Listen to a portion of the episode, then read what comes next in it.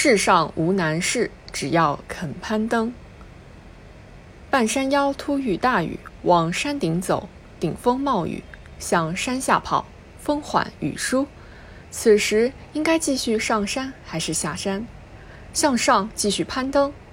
登山专家给出的答案令人意外，却有其道理。事实上，去往山顶，虽然顶风冒雨，却不会有更大危险；而往山下跑，风雨虽减弱，可万一遭遇山洪泥石流，后果不堪设想。风雨过后，青山叠翠，彩虹自恋的绝美景色，正是对逆风雨而行登山者的最好奖励。当困难挡道，步履坎坷；当山重水复，歧路徘徊，我们不妨从攀登中借鉴破解困境、滋养信心的办法。攀登每向上一步。意味着迈过了一级困难，离目标更近了一步。攀登每向上一步，也意味着境界水平提升了一步，逐渐开拓出一片新天地。攀登可以克服困难，可以摆脱羁绊，可以快速突围。所以，攀登总能给人以巨大的方向感、前进力和面向未来的希望。如若遇围困时停留原地消极等待，或者掉头折返，看似躲过了困难，实际并没有取得任何进步，因为困难依然在那里。攀登之路虽然更为艰险，付出的汗水也更多，却是突出重围、实现目标的制胜之路。为了抵制帝国主义的武力威胁，打破大国的核讹诈、核垄断。我们党在二十世纪五六十年代做出研制两弹一星、重点突破国防尖端技术的重大决策。当时的中国经济实力和工业基础十分薄弱，党中央决定自力更生，攀登科学技术高峰。最终，两弹一星横空出世。无论是面对革命困境，还是面对发展难题，我们党历来都是坚守初心，不畏艰险。也正因为相信世上无难事，只要肯攀登，所以我们才不断迎娶，到处莺歌燕舞，更有潺潺流水的胜利局面。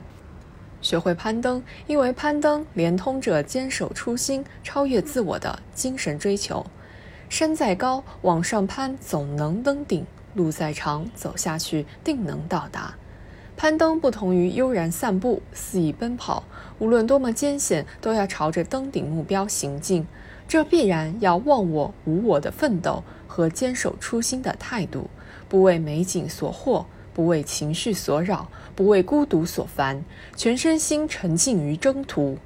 步履在攀登，身心同样在攀登。理想信念坚定，精神上不缺钙，实践行动中才经得住各种考验。正所谓志之所趋，无远弗届；穷山巨海，不能陷也。善于攀登，因为攀登体现着敢于斗争、敢于胜利的决心意志。越是攀登险峰，越是需要坚毅果敢的勇气，呼唤攻坚克难的能力。攀登中的每一次抬脚，都是一次挑战，行至险要处，甚至每跨一步都要付出巨大牺牲。唯有逼迫自己，激发潜力，才能刷新攀登高度。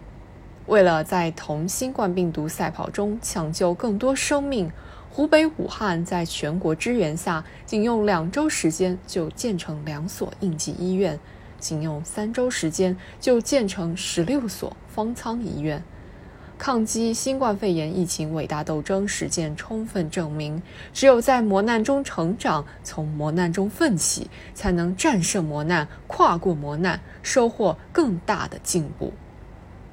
没有比人更高的山，没有比脚更长的路，攀登上去了才算是进步，不断攀登才不会退步。